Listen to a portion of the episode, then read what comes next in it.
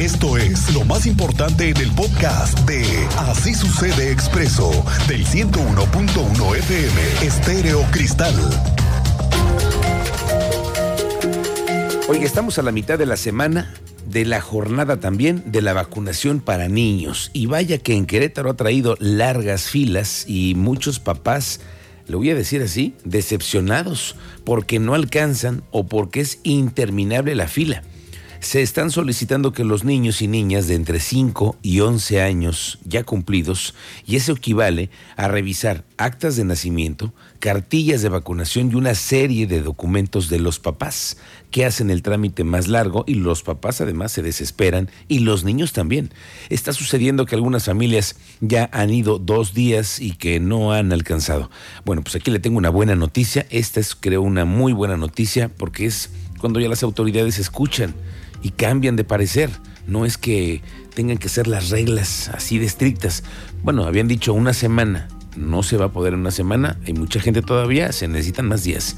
Rocío Peniche, la delegada de la Secretaría de Bienestar, reportó que han aplicado entre 12 y 14 mil vacunas contra COVID-19 en niños menores de 5 a 11 años de edad.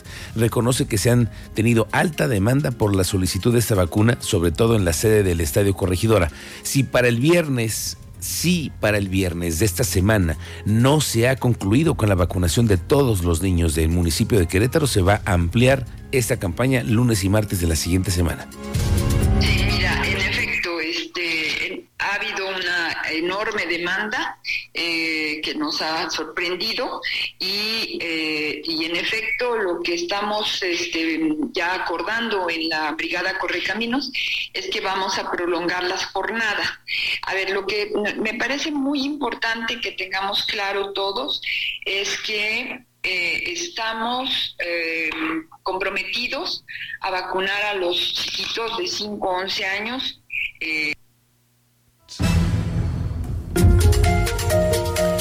Bueno, esta jornada ha traído ya en tres días muchas inconformidades, incluso hay quienes se dieron jalones, a jalones en la fila, un par de señoras que no se aguantaron y se dieron delante de todos los niños.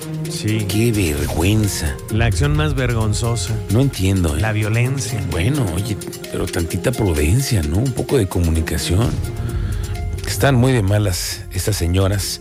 Escuchamos algunas de las opiniones que están ahí en la fila.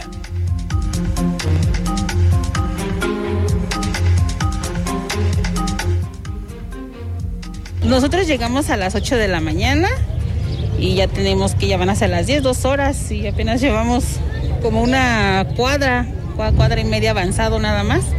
Y nosotros venimos, mi hermana y yo, traemos dos niños, dos niños de, de 8 años y todavía nos falta por recorrer, o sea, todavía creo que son dos cuadras hacia abajo, subir y, y entrar al parque. Y entrar al parque. Todavía de aquí quién sabe a qué horas salgamos. ¿Qué, ¿Qué siente que ya van a vacunar a sus pequeños? Ay, pues, pues no quieren ellos, no quieren que les va a doler. Dice que la aguja está muy grandota, pero no. Un beneficio. Un ¿no? bene sí, un es un, un ratito, pero un beneficio. un beneficio para ellos. Sí, a ver qué. A ver, a ver si no les trae como a nosotros este la reacción, la reacción esperemos que no que no sea tanto para ellos. Tenemos a la vista el nuevo caso, un hecho que empieza a ventilarse. Se trata, al parecer, de un despido injustificado hacia un hombre transgénero aquí en Querétaro. La secretaria de Educación ya tuvo que entrarle al tema. Tú conoces más el contexto. Cuéntanos, Andrea Martínez. Muy buenas tardes.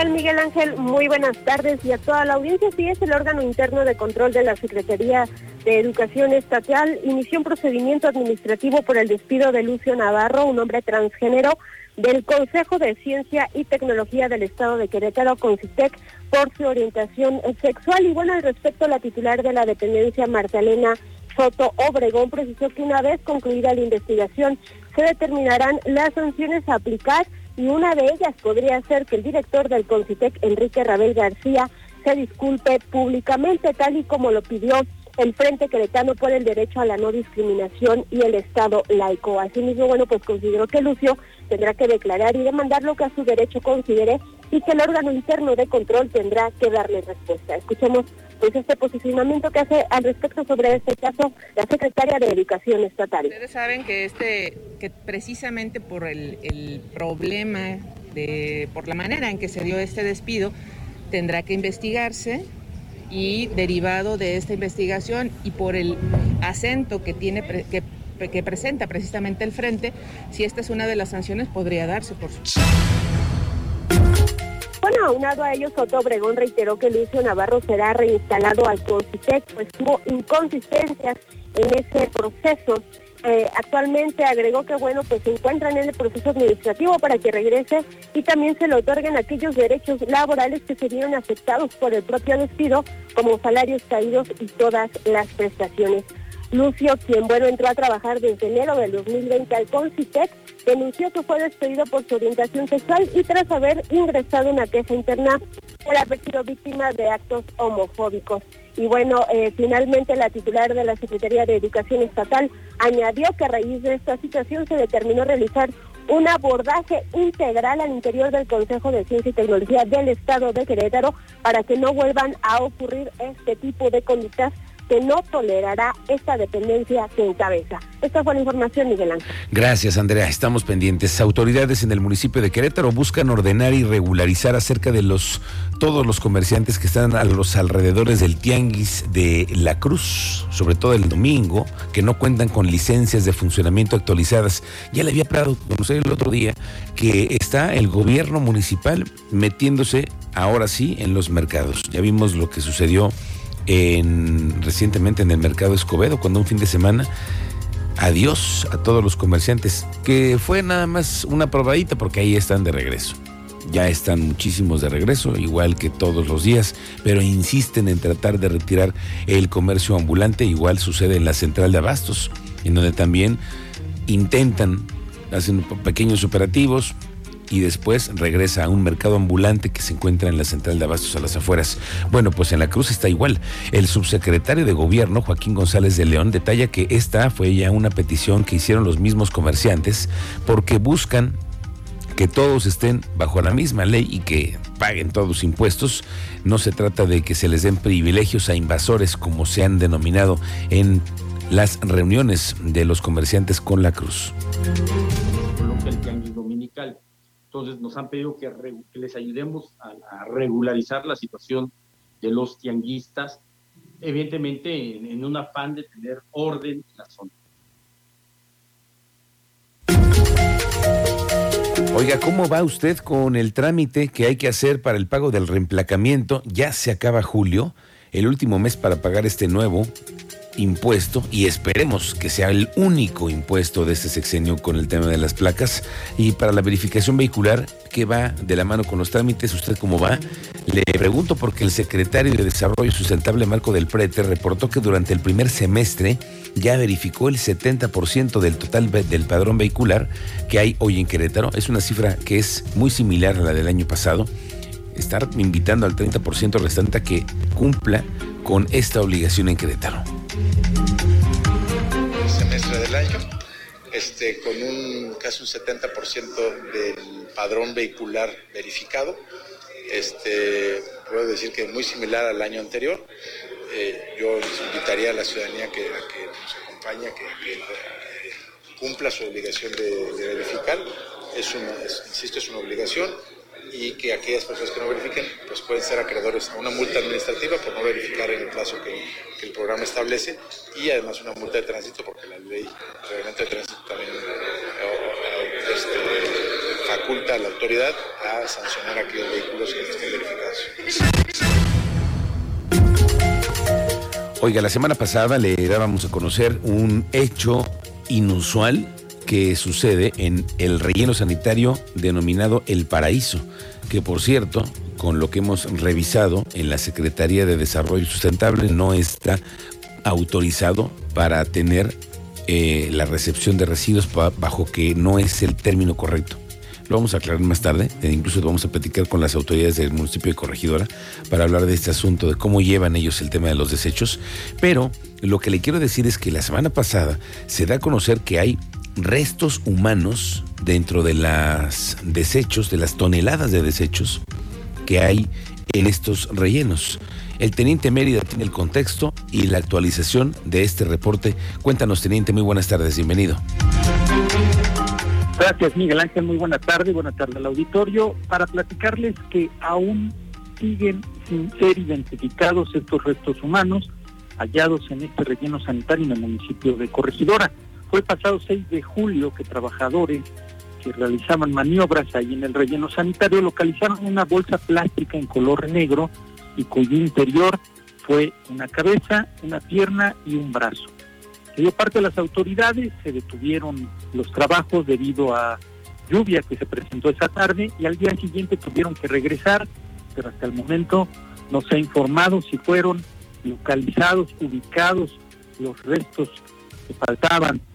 Eh, se encuentran a la espera las autoridades de los resultados del laboratorio de ADN para conocer la identidad y saber si es una de las personas que se encuentran desaparecidas en la entidad o conocer de dónde provenían estos restos humanos.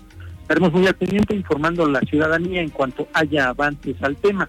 Y respecto al día de ayer, que fue eh, desplome de una aeronave, una Piper, el alcalde de Colón, Manuel Montes, confirmó la muerte del piloto, es una mujer, y el copiloto, un hombre. Esta aeronave cayó en zona de sembradío, atrás del parque industrial, ubicado sobre la carretera estatal 200, y autoridades federales y estatales tomaron conocimiento. No hay mayores detalles hasta el momento, autoridades no se han pronunciado, únicamente lo que hemos referido y que el alcalde de Colón confirmó la muerte tanto de la piloto como del copiloto de sexo masculino Miguel Ángel. Detalles más adelante. Bien, teniente, al rato lo platicamos aquí en, en el espacio que tienes en ese espacio de noticias. Bueno, el titular de la Agencia Estatal de Energía, Mauricio Reyes Caracheo, anunció que se tiene contemplada una inversión a largo del sexenio de casi 250 millones de pesos para llevar energía eléctrica a todos los hogares que no cuentan con este servicio. La intención es levantar bandera blanca. Ya realizan un levantamiento en coordinación con todos los municipios para actualizar y conocer el número exacto de viviendas que no cuentan con energía eléctrica. Por ahora hay alrededor de 100 comunidades y 3.900 casas ya verificadas en los 18 municipios que no tienen luz. 3.900 casas en 100 comunidades que todavía no tienen luz.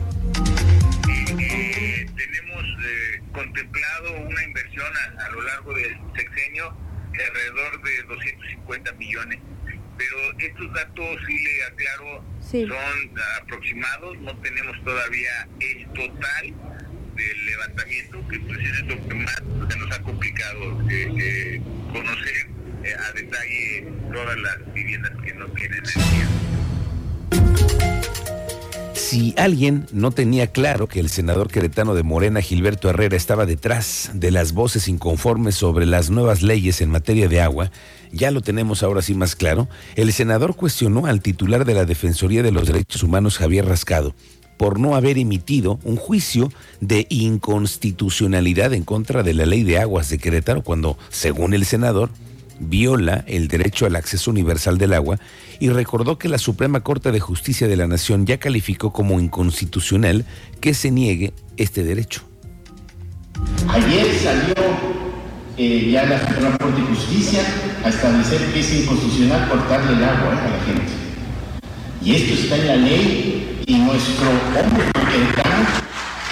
declaró que no se violaba la ley, no se violaba el derecho humano y así lo hizo.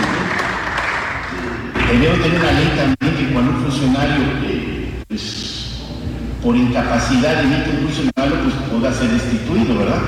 Así como presidente, no hace una revocación de mandato por un error técnico. Él dijo que no se violaba ningún eh, derecho humano de los mexicanos, o en el caso de, él, de los queretanos, ahí está, que ya la Suprema Corte ayer dijo que está equivocado el señor Rascado y es egresado de su universidad. Entonces, es un tema nuestro de autocrítica también que tenemos que